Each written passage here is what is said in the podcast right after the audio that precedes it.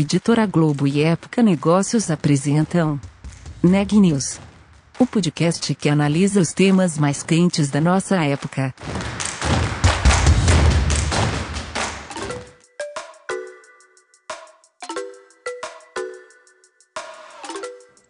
Olá, eu sou Daniela Frabasile, da Época Negócios, e esse é mais um episódio do podcast Neg News, nossa série de reportagens especiais sobre a pandemia do novo coronavírus. Hoje eu estou acompanhada da nossa repórter, Micaela Santos, e a gente vai falar um pouco sobre como que ficou o setor de transportes no meio da pandemia. Um levantamento feito pela Truckpad, plataforma digital que conecta caminhoneiros e transportadoras, mostrou que 90% das empresas cadastradas no aplicativo apresentaram queda no movimento. Embora o setor de transporte de cargas tenha sofrido o impacto da pandemia do novo coronavírus, Carlos Mira, CEO e fundador da startup, acredita que o desabastecimento por falta de caminhões não deve ocorrer no Brasil. Segundo o CEO, a falta de serviços e infraestrutura ao longo das estradas no início da pandemia foram um dos principais desafios para os caminhoneiros, uma vez que atividades de comércio de bens, como assistência técnica automotiva, alimentação e repouso permaneceram fechadas até o final de abril devido às medidas de quarentena. Vamos ouvir a entrevista. Primeiro eu queria perguntar uhum. como que funciona a plataforma, né? Como que funciona o tá. aplicativo. Bom, nós somos uma plataforma digital que conecta caminhões e cargas. Nós começamos como um mote de o um aplicativo de carga do caminhoneiro autônomo, né? O app uhum. da carga. E hoje a gente se posiciona mais como um chamado Digital Freight Marketplace, o mercado marketplace digital de carga. E a gente então conecta quem tem caminhão com empresas que precisem contratar caminhões para fazer o transporte das suas cargas. Uhum. Né? Toda a plataforma é digital, então, por um lado, o caminhoneiro baixa o aplicativo no seu smartphone e coloca as características do seu caminhão, registra-se ali os seus documentos e tal. E, uh, em função da geolocalização desse caminhoneiro, desse caminhão, a gente começa a mandar para ele ali no smartphone ofertas de fretes específicas para o seu caminhão e considerando a região onde ele mora, a região para onde ele quer ir. Uhum. É assim que funciona. Do outro lado, então, do marketplace, como temos duas pontas, empresas como indústria, comércio, atacadista e transportadoras, notadamente, entram na nossa plataforma, é, entram na nossa plataforma por um site ou por um aplicativo, e essas empresas, elas registram ali as suas demandas. Então, diz assim, olha, eu preciso de um caminhão de São Paulo para Salvador para transportar 25 toneladas de determinado produto. E aí a gente faz o chamado matchmaking, né? Nós temos um, basicamente, o nosso software é um algoritmo, que a gente chama, é um algoritmo de localização poderosíssimo, uhum. que faz as contas e começa a, a em função do comportamento do motorista, começa a descobrir o seguinte: olha, em frente a essa fábrica tem 50 motoristas, mas qual é o motorista que mais tem chance de querer é, receber essa oferta de frete? Uhum. E aí é em função de onde ele mora, do tipo de caminhão, das últimas viagens que ele já fez, a gente diz, caminhoneiro, tem uma oferta de frete para você. E aí num espaço, por exemplo, que tenha 50 caminhoneiros, dois ou três recebem essa oferta e outros não recebem. A pessoa vai dizer, pô, mas por que, que ele recebeu essa oferta e eu não recebi essa oferta? Então, de novo, porque a gente vai calculando a probabilidade daquele motorista aceitar a oferta. Né? Uhum. Então, é chamado algoritmo de recomendação.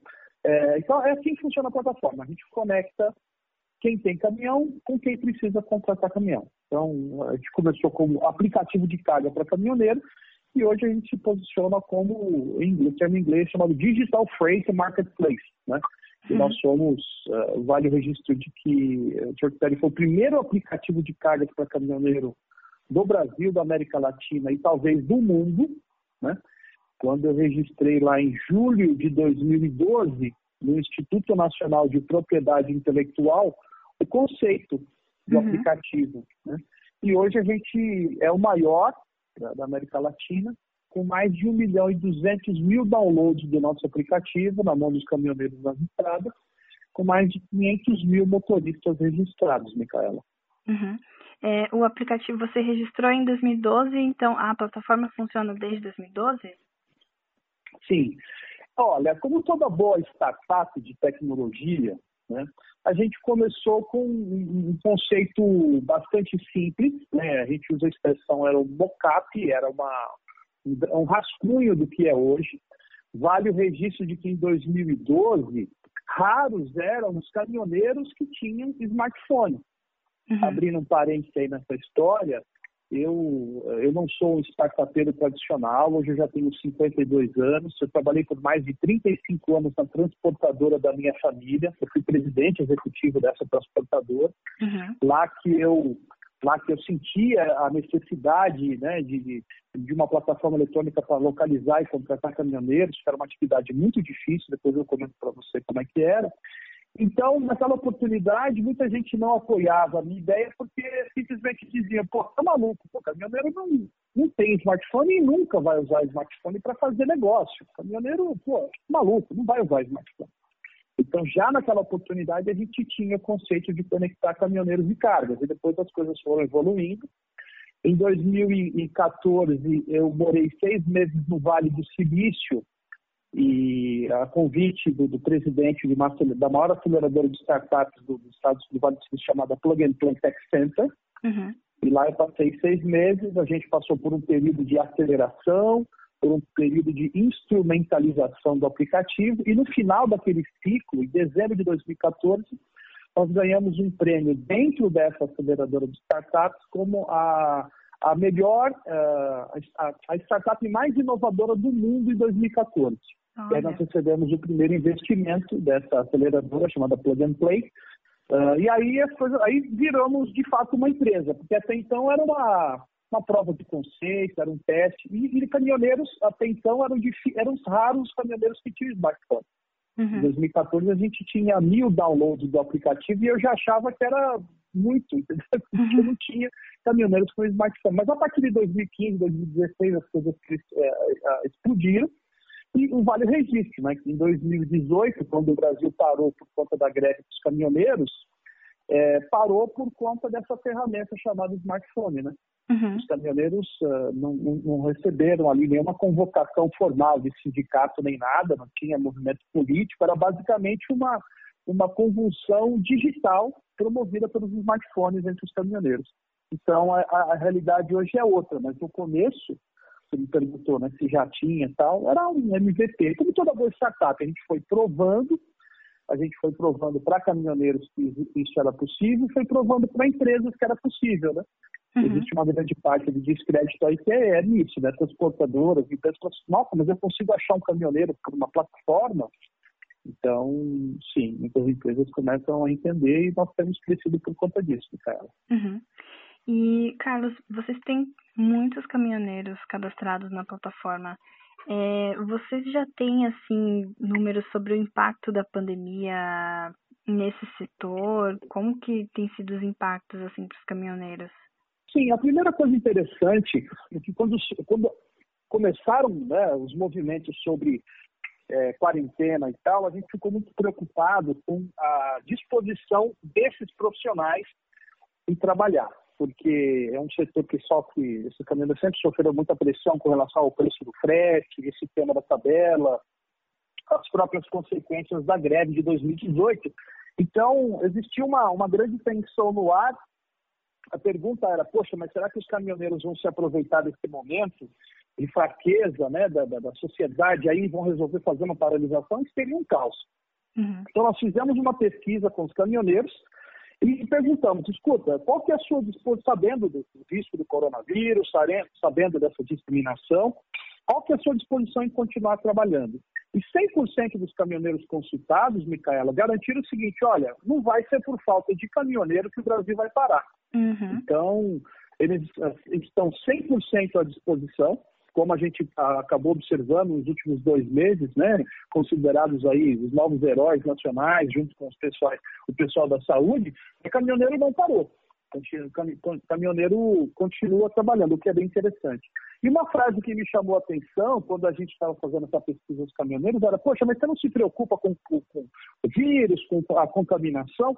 E uma frase que me chamou a atenção: o motorista dizia o seguinte: Olha, a gente já trabalha isolado socialmente. Uhum. Eu já fico seis, sete horas por dia, oito horas por dia dentro da cabine do caminhão, sozinho. Né? Então, ele já trabalha isolado socialmente, óbvio existe ali um contato físico com os outros profissionais, principalmente quando o caminhoneiro está fazendo a carga do seu caminhão ou quando tem que pegar um documento, uma nota fiscal ou outra, mas eh, vou dizer que 95% do tempo o caminhoneiro trabalha isolado socialmente. Né? Então, isso foi uma primeira, uma primeira pesquisa que a gente fez, foi bem bacana. Abrindo um parênteses, como é que a gente faz pesquisa?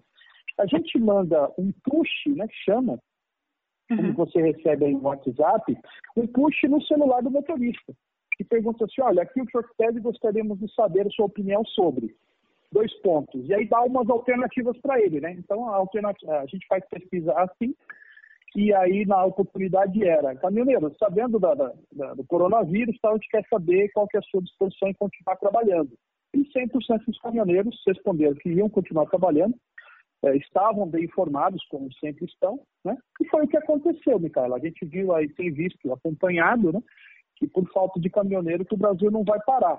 Uhum. E uh, o que de fato acontece nas estradas é que por conta de, de, de, de, muito de quarentena, de governos estaduais e municipais proibindo alguns comércios de continuarem funcionando e até por, por cuidado também de alguns é, profissionais que trabalham nas estradas preferirem não atender, né? por exemplo, pessoal de borracharia, loja de autopeça, posto de combustível, restaurante, hotel de estrada, é, caminhoneiro hoje reclama justamente da falta de infraestrutura. Né? Não são todos os lugares que estão, que estão à disposição. Então, quando falta peça para manutenção, eventualmente falta é, lugar para dormir, segurança em alguns pontos. Essa é a reclamação, Micaela. Mas, é, de novo, a primeira pesquisa que a gente fez foi pelo lado do caminhoneiro, que foi bem interessante. Uhum. Do outro lado, você pergunta dos levantamentos. A gente fez recentemente um levantamento, é, nós consultamos as transportadoras que utilizam o app e nós temos dados assim, super uh, pontuais, de que 90% das transportadoras relatam uma queda no movimento. Uhum. Então, 90% da quantidade de empresas disseram o seguinte, ó, eu tive queda no movimento. Só 10% de transportadores disseram assim, ó, eu mantenho o meu movimento. E algumas raras empresas disseram, olha, eu tive um acréscimo no meu movimento. E eu vou registrar para você quais foram elas. É, 50% dessas empresas registraram uma queda de 40% no movimento de carga. Então, metade uhum. das transportadoras fizeram uma queda de 40% no movimento. O agronegócio, por sua vez, continua todo vapor, praticamente sem queda. A gente vê que é, o, né, o, o, grão, né, a soja, o milho e tal, principalmente agora, está tá, tá, tá recorde, praticamente a gente não pôde apontar nenhuma, nenhuma queda no movimento.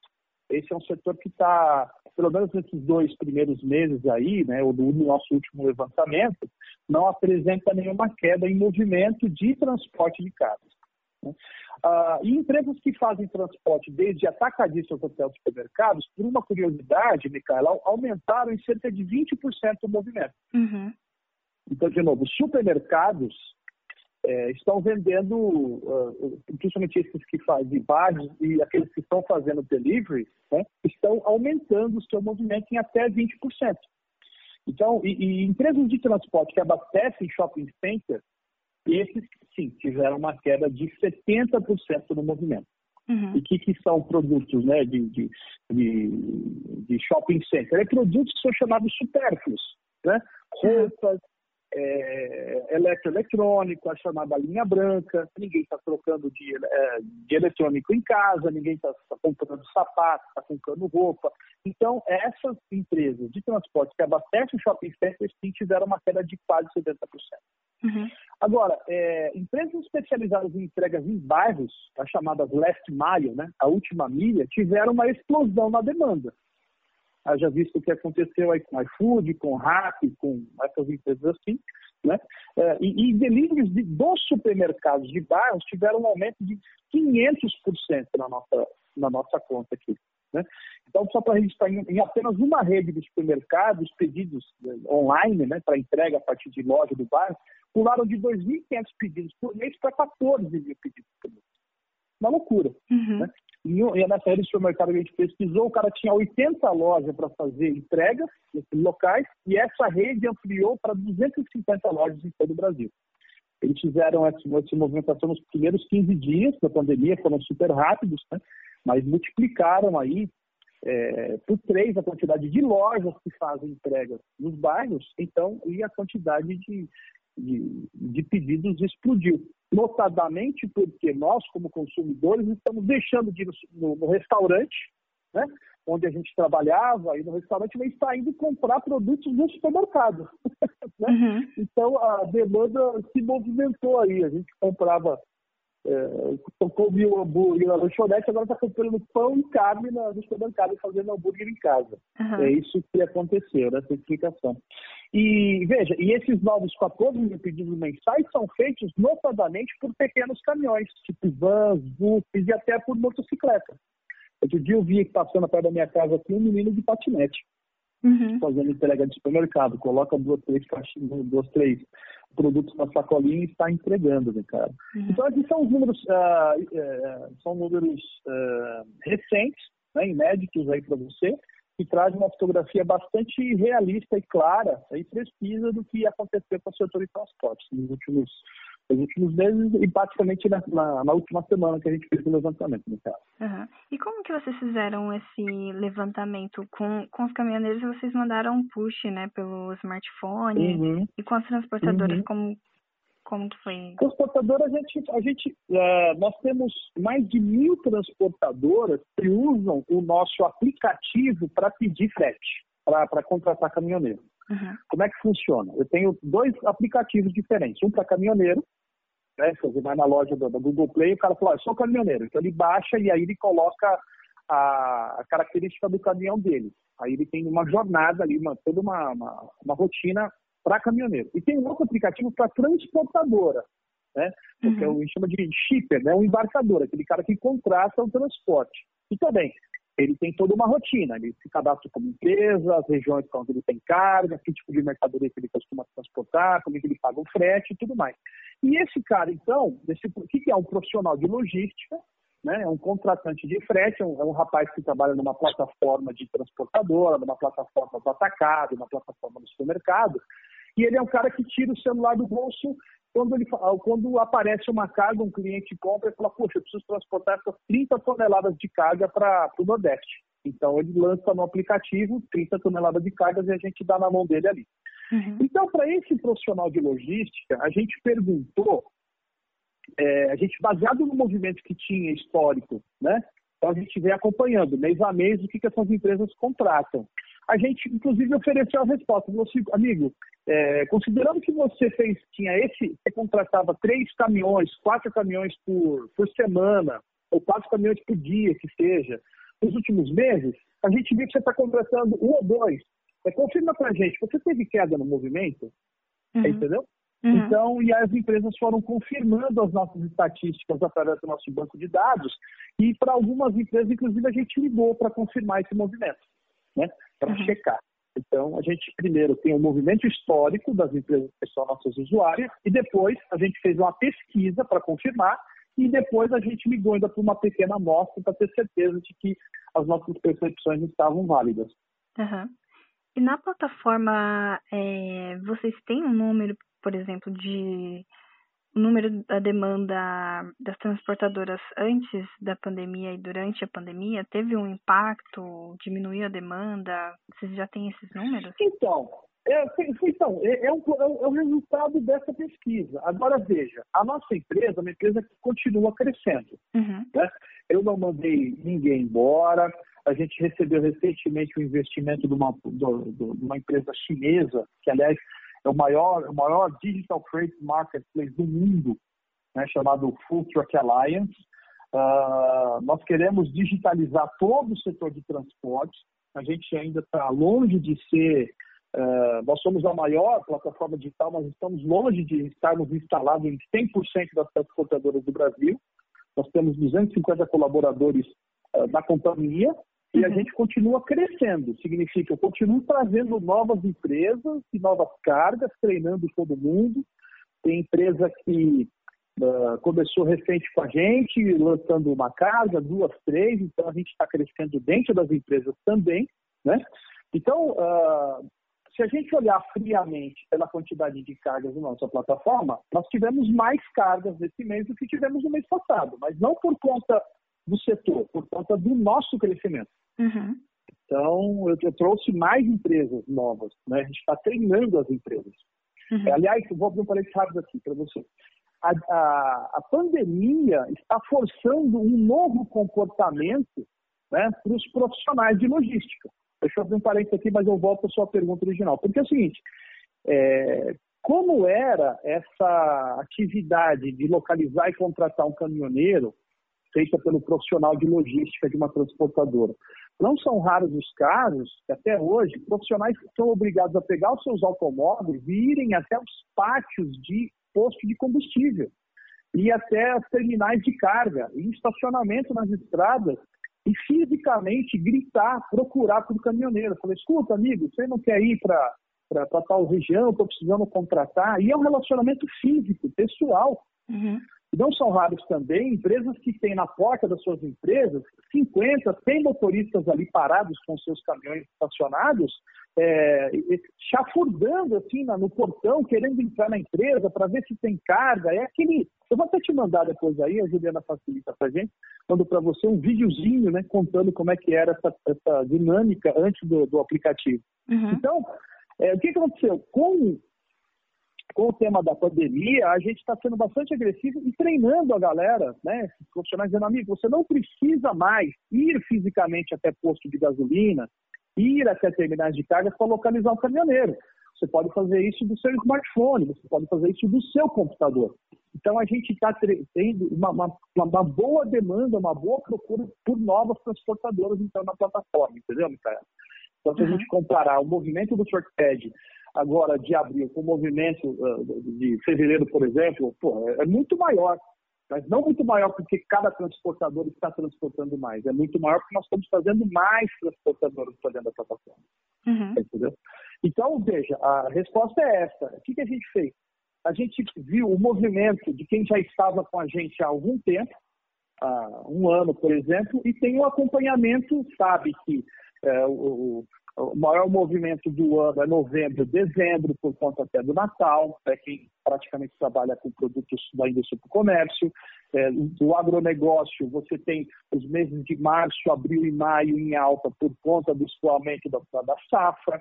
Então, a gente separa empresas por tipo de mercadoria e aí tem uma, tem uma estatística dando conta de qual que é o, o, o, a, o chamado modal, né? qual que é o movimento tradicional dessas empresas. Tá? Então, foi a, com esse approach que a gente determinou que as empresas estavam sofrendo queda. Aquelas empresas que transportavam, por exemplo, 10 caminhões por mês, estavam transportando 6 caminhões por mês. Opa, teve queda de, de 40%, sim ou não? Então, vamos perguntar para o cara. E a gente começou pingar, então, as empresas, uh, os nossos usuários, né, pontualmente já com o número deles, dizendo, escuta, considerando aqui que você fez tanto de transporte, a gente pode afirmar que você teve uma redução na o movimento ou você é, não usou o TrackPad por algum motivo, você perdeu algum cliente específico e tal, né? Então uhum. a gente é, dessa amostra a gente foi pegando esse chamado espaço amostral e foi, foi é, sendo bastante criterioso e cirúrgico para chegar nesse número que eu te passei. Tá? Uhum.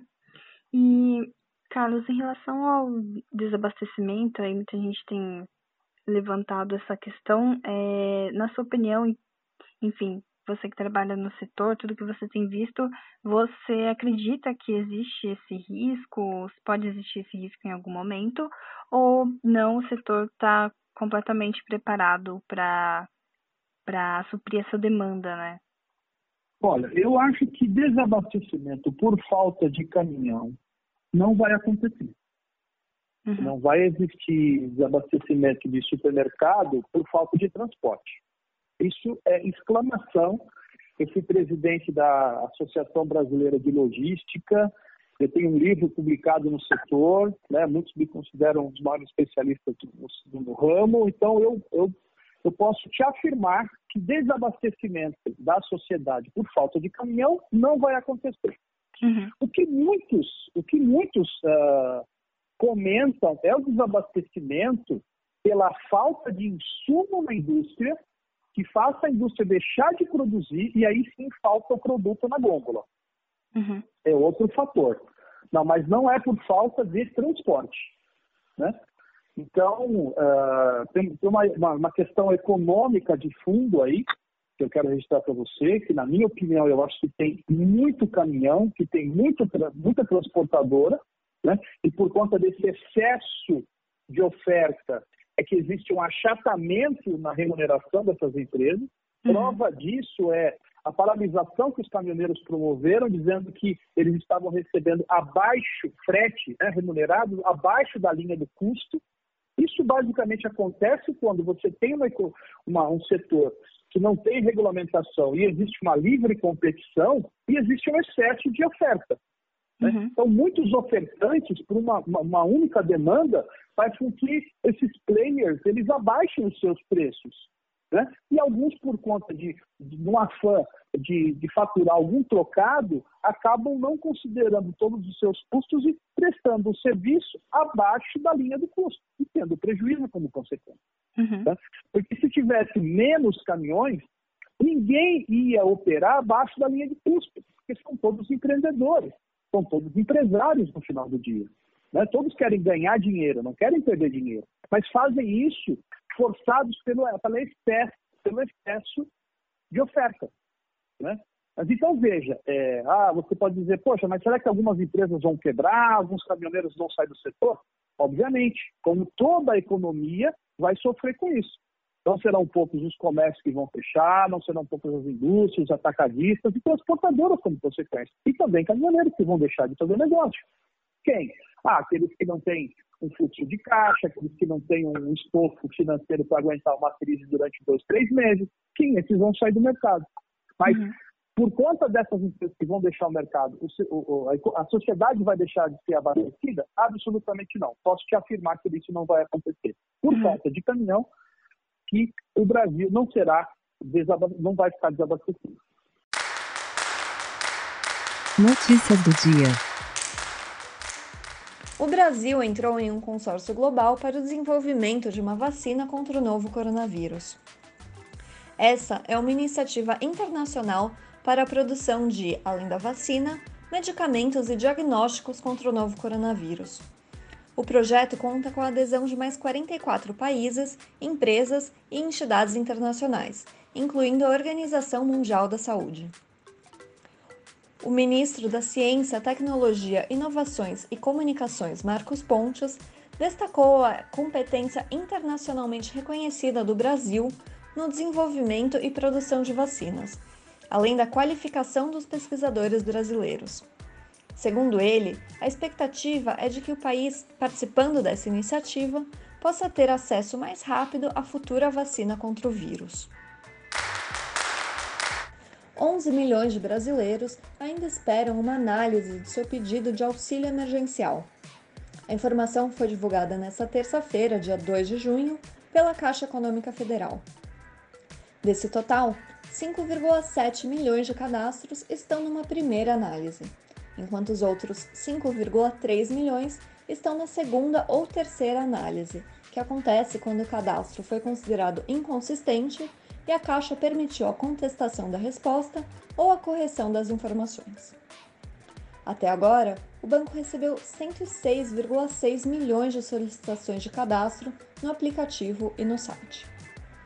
Do total de cadastros processados, 59 milhões foram consideráveis elegíveis. A Organização Pan-Americana de Saúde, a OPAS, advertiu para o risco de uma reabertura econômica precipitada após as quarentenas nos países da região.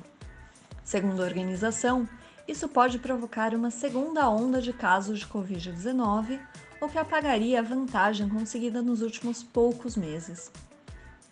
A OPAS, que é o braço regional da Organização Mundial da Saúde, alertou que a região se aproxima de 3 milhões de casos de coronavírus e a curva epidemiológica continua a subir de modo acentuado em muitas áreas. O Ministério da Saúde atualizou os números referentes à epidemia do novo coronavírus aqui no Brasil. Até agora, o país registra 555.383 casos confirmados de Covid-19. O número de óbitos subiu para 31.199. Só nas últimas 24 horas foram registrados 1.262 novos óbitos. Com isso, a nossa taxa de letalidade é de 5,6%. O Neg News de hoje fica por aqui. A gente volta amanhã.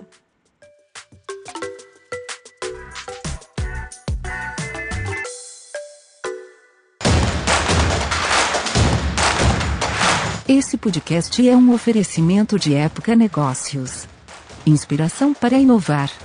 Não deixe de conferir nossos outros podcasts. Presidente Entrevista Presidente. The Office. E os negócios da nossa época. Ouça, acompanhe, compartilhe. Vamos fazer deste podcast o nosso ponto de encontro.